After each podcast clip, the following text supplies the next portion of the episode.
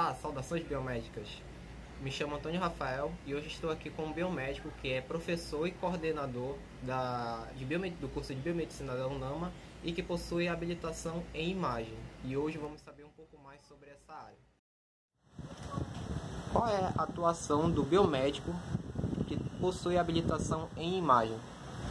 Bem, o biomédico que tem habilitação em imagem, ele vai trabalhar com radiações ionizantes, de forma geral, que pode envolver aí raio-x, tomografia, medicina nuclear, densitometria, assim como ele pode trabalhar também com a ressonância magnética, que tem a vantagem na relação custo-benefício de não expor esse profissional a nenhum tipo de radiação. Por que você escolheu essa área? Bem, a gente está falando de praticamente 20 anos atrás. Né? Há 20 anos atrás é, não existiam biomédicos habilitados em Belém, pouquíssimos técnicos dentro da área específica com formação e nenhum tecnólogo, a profissão não existia na verdade aqui.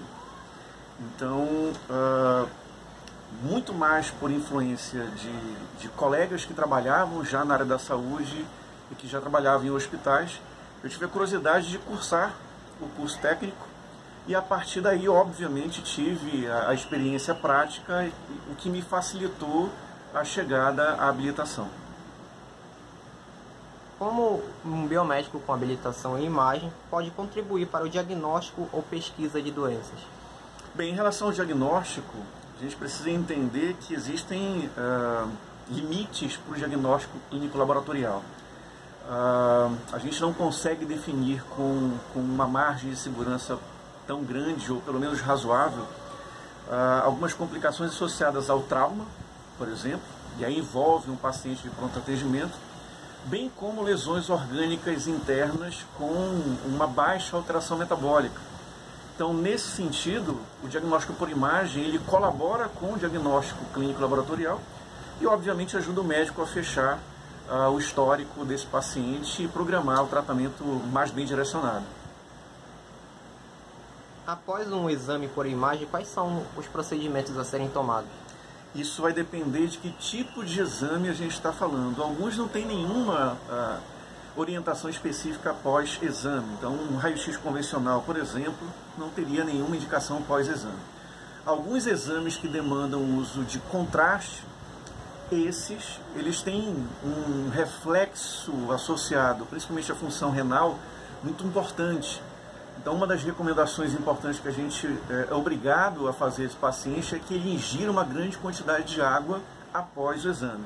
Então, só para citar um exemplo do que é, a gente está falando especificamente. Qual é a sua avaliação para o mercado de trabalho para essa habilitação? Hoje, nós temos um mercado de trabalho uh, que demanda uma mão de obra extremamente qualificada, muito, muito influência da, da evolução tecnológica do parque de imagem. Então, para que um profissional chegue a manipular com segurança um equipamento de 2, às vezes 3 milhões de dólares, é óbvio que esse profissional precisa ter um nível de formação e de treinamento muito grande.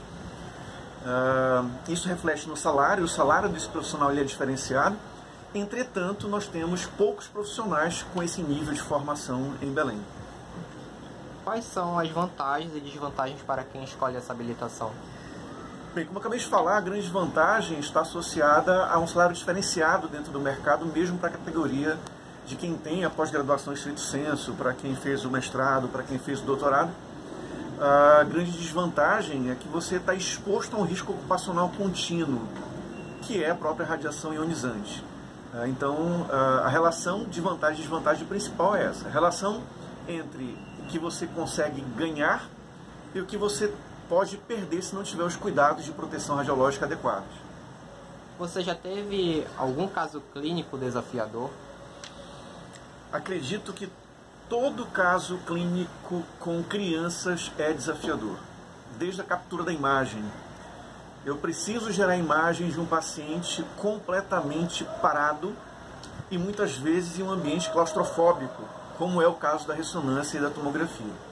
Então, conseguir fazer com que uma criança, numa ressonância magnética, fique parada 14, 17 minutos é um desafio sempre. Então há necessidade, muitas vezes, da gente contar com a colaboração de um médico anestesiologista e trabalhar com exame e sedação. E quando não, é muito importante que você tenha uma habilidade lúdica muito grande para conseguir executar esse tipo de exames. Após 16 anos de formado, o que você tem a dizer sobre a biomedicina e sobre a habilitação que você escolheu? Bem, em relação ao curso, eu sempre digo que o ponto de partida é a curiosidade. Se você tem curiosidade, é, se você tem a inspiração da pesquisa, e obviamente diretamente ligada a essa curiosidade, esse é o melhor caminho a ser seguido, sem dúvida nenhuma. No que se refere especificamente à habilitação em imagem, ela é uma paixão muito mais direcionada, que demanda conhecimentos de anatomia, de física muito grande, o que inclusive quebra o antagonismo de quem trabalha com as ciências biológicas. Né? Antigamente a gente tinha separação por áreas, ciências exatas, ciências biológicas. Um bom profissional que trabalha com a imagem ele precisa ter afinidade tanto pelas ciências exatas quanto pelas ciências biológicas. Quais os possíveis locais de trabalho para quem tem essa habilitação? Qualquer hospital que tenha um parque de imagem, qualquer hospital que tenha pronto atendimento, que portanto demanda a identificação de fraturas e lesões, ele pode ser o aporte desse profissional. Se tiver, qual é a possibilidade de empreendedorismo na sua área? Sempre há, sempre há. É importante a gente entender que hoje o mercado exige múltiplas formações do profissional. A gestão ela representa uma área extremamente nova e que esses profissionais do futuro precisam estar preparados para exercer tal atividade. Seja a gestão no setor específico do diagnóstico por imagem, seja a gestão do próprio hospital.